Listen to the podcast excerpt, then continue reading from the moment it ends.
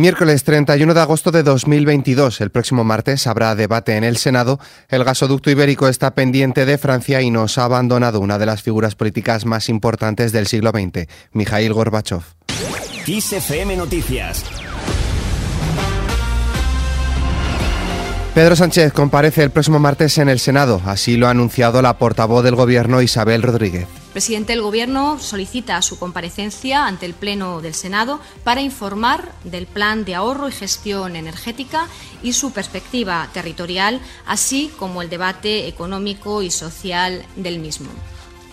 Queremos que este sea eh, un debate en el que eh, nos dediquemos a confrontar desde el punto de vista de diferenciar, de proponer ideas, proyectos y modelos ante un desafío, ante un reto como el que tenemos por delante en el ámbito energético. El presidente del Gobierno lo hará para debatir sobre el plan de ahorro energético y su perspectiva territorial.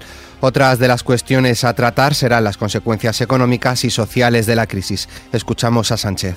No se trata de estigmatizar ningún sector. Mm, el Gobierno de España nunca ha señalado a ningún sector.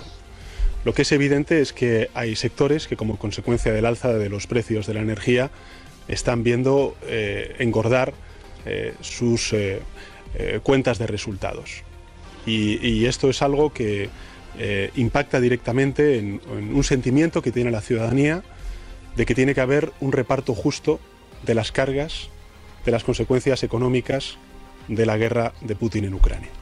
Con esta comparecencia, el Gobierno da respuesta a la petición del presidente del Partido Popular, Alberto Núñez Feijo, de debatir en el Senado, pese a que, tras conocer la petición de Sánchez, Feijo la tilda de insuficiente. En esta línea escuchamos al vicesecretario de Economía, Juan Bravo Baena. Quizá es más importante hablar de eso que dijo la vicepresidenta Calviño, de que vienen trimestres difíciles, sería importante hablar de la inflación, de qué pasa, por qué las familias tienen que asumir más de 400 euros por niño en la vuelta al colegio, es decir, cuál es el escenario, los datos de empleo de julio, los datos de empleo que han anticipado de agosto de pérdida de empleo. Creo que a los españoles lo que le gustaría es que el presidente Sánchez y el presidente Feijóo le hablasen de cuáles son las dificultades exactamente que están sufriendo los españoles y cuáles son las propuestas de solución que ofrece el presidente Sánchez y cuáles son las que el presidente Fijó. En cuanto al gasoducto ibérico, el canciller alemán Olaf Scholz y el presidente del gobierno español Pedro Sánchez han hecho este martes un frente común para lograr que el presidente francés Emmanuel Macron acepte impulsar la interconexión gasística de su país con España a través de los Pirineos. Sánchez ha garantizado la solidaridad de España para ayudar a Alemania con sus necesidades energéticas y hacer frente al chantaje del presidente ruso Vladimir Putin. Pedro Sánchez. España está dispuesta a aportar todas sus capacidades para ayudar a aquellos países que ahora mismo están sufriendo más la dependencia del gas ruso y del chantaje energético de Putin. Hay que recordar que España concentra el 30% de las capacidades de regasificación de toda Europa. El 30%. Y no podemos utilizarlas de manera total y completa como consecuencia de tener un cuello de botella. Y eso es lo que tenemos que resolver, sea por Francia o por Italia. Como consecuencia, el gobierno francés da un paso atrás respecto a sus reticencias iniciales y se abre ahora a estudiar la construcción del gasoducto. Esta infraestructura permitiría doblar la capacidad de transporte de gas actual entre los dos países que actualmente se limita a dos conexiones al otro extremo del Pirineo, una en el País Vasco y otra en Navarra. Continuamos con la economía. Más de 300.000 personas han pedido los abonos gratuitos de Renfe para cercanías y media distancia y más de medio millón se han registrado en la página web de la operadora ferroviaria pública para obtener posteriormente este pase. La ministra portavoz del Gobierno Isabel Rodríguez destaca que esta medida ha sido muy bien aceptada por la población porque implica amortiguar los costes, dice, de las familias. Y es que el bolsillo se resiste cada vez más. Agosto cierra como el mes con el precio de la luz más caro de la historia, 307,8 euros el megavatio hora. A todo esto hay que añadir el incremento del precio previsto para hoy, un, 3,69% que llega a los 476,39 euros el megavatio hora. En otro orden de noticias, se ha aprobado la reforma de la Ley de Salud Sexual y Reproductiva, una normativa que, entre otros puntos, hace compatible el derecho de objeción con el de todas las mujeres a interrumpir su embarazo si esta es su decisión.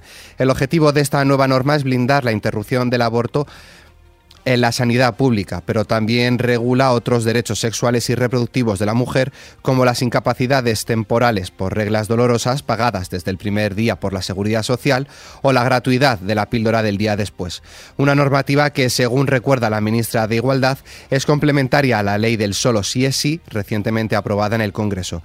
Además, cuando la ley entre en vigor, los jóvenes de 16 y 17 años ya no necesitarán el consentimiento para interrumpir su embarazo de forma voluntaria. Escuchamos a la ministra de Igualdad, Irene Montero. Creo que es importante que todas las mujeres en nuestro país sepan que tienen a su lado a un gobierno feminista que en tiempos de crisis que es cuando más importante es garantizar derechos, garantiza derechos para todas las mujeres. La derecha, el Partido Popular, cuando gobierna, destruye derechos, niega derechos para más de la mitad de la población, que somos las mujeres, y cuando gobierna un gobierno de coalición, cuando el Partido Socialista y Podemos gobernamos, lo que hacemos es ampliar derechos cuando las mujeres más lo necesitan. Fuera de nuestras fronteras, Mikhail Gorbachev ha muerto, el último líder soviético. El artífice de los primeros pasos de la Rusia moderna ha fallecido este martes en un hospital de Moscú a los 91 años tras una larga enfermedad. Gorbachev dirigió la Unión Soviética entre 1985 y 1991, primero al frente del Comité Central del Partido Comunista y del Soviet Supremo y ya después como presidente. Todos los grandes mandatarios están presentando su pésame a quien fuera Premio Nobel de la Paz en 1990. Gorbachev es visto en Occidente como el hombre de Estado que cambió el curso de la historia, que hizo más que cualquier otro para terminar de forma pacífica la Guerra Fría. En Rusia, sin embargo, ciertos sectores rusos le siguen viendo como la figura que simboliza el fin de una etapa de grandeza. Más cosas, la Unión Europea da el primer paso para crear una misión de entrenamiento militar para Ucrania. Los ministros de Defensa de la Unión Europea han acordado comenzar a estudiar los parámetros y las condiciones en las que se llevará a cabo en un futuro la misión de entrenamiento europeo para las fuerzas ucranianas, según ha anunciado el alto representante para la política exterior de la Unión Europea, Josep Borrell. Por su parte, el presidente de Ucrania, Volodymyr Zelensky, ha recibido en Kiev a la misión de expertos del Organismo Internacional de Energía Atómica, encabezada por su director, el argentino Rafael Grossi. La misión de expertos intenta abrirse camino desde Kiev hacia la central nuclear de Zaporilla para labores de inspección en medio de combates en la zona.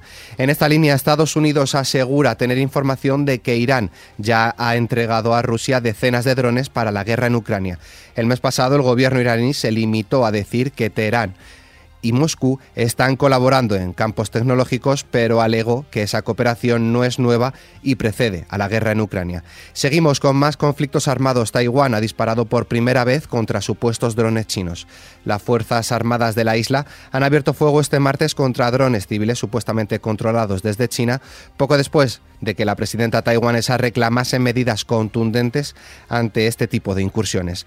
Terminamos con un aniversario en nuestra hoja cultural.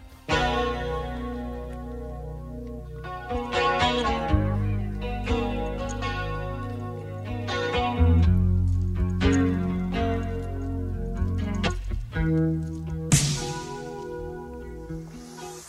Hace 38 años, en 1984, salía en taquilla la película Purple Rain, en la que el artista Prince hace sus pinitos en la gran pantalla. El cantante puso la banda sonora del film con la canción del mismo nombre de su, sexto álbum de estudio. La película fue un éxito colosal y el disco ha vendido ya 22 millones de copias, consagrando ambos al hombre de la guitarra eléctrica. Con esta noticia, la cual podéis ampliar en nuestra web xfm.es, nos despedimos por hoy. La información continúa puntual en los boletines de XFM y como siempre ampliada aquí en nuestro podcast XFM Noticias. Con Susana León en la realización, un saludo de Álvaro Serrano, que tengáis muy buen día.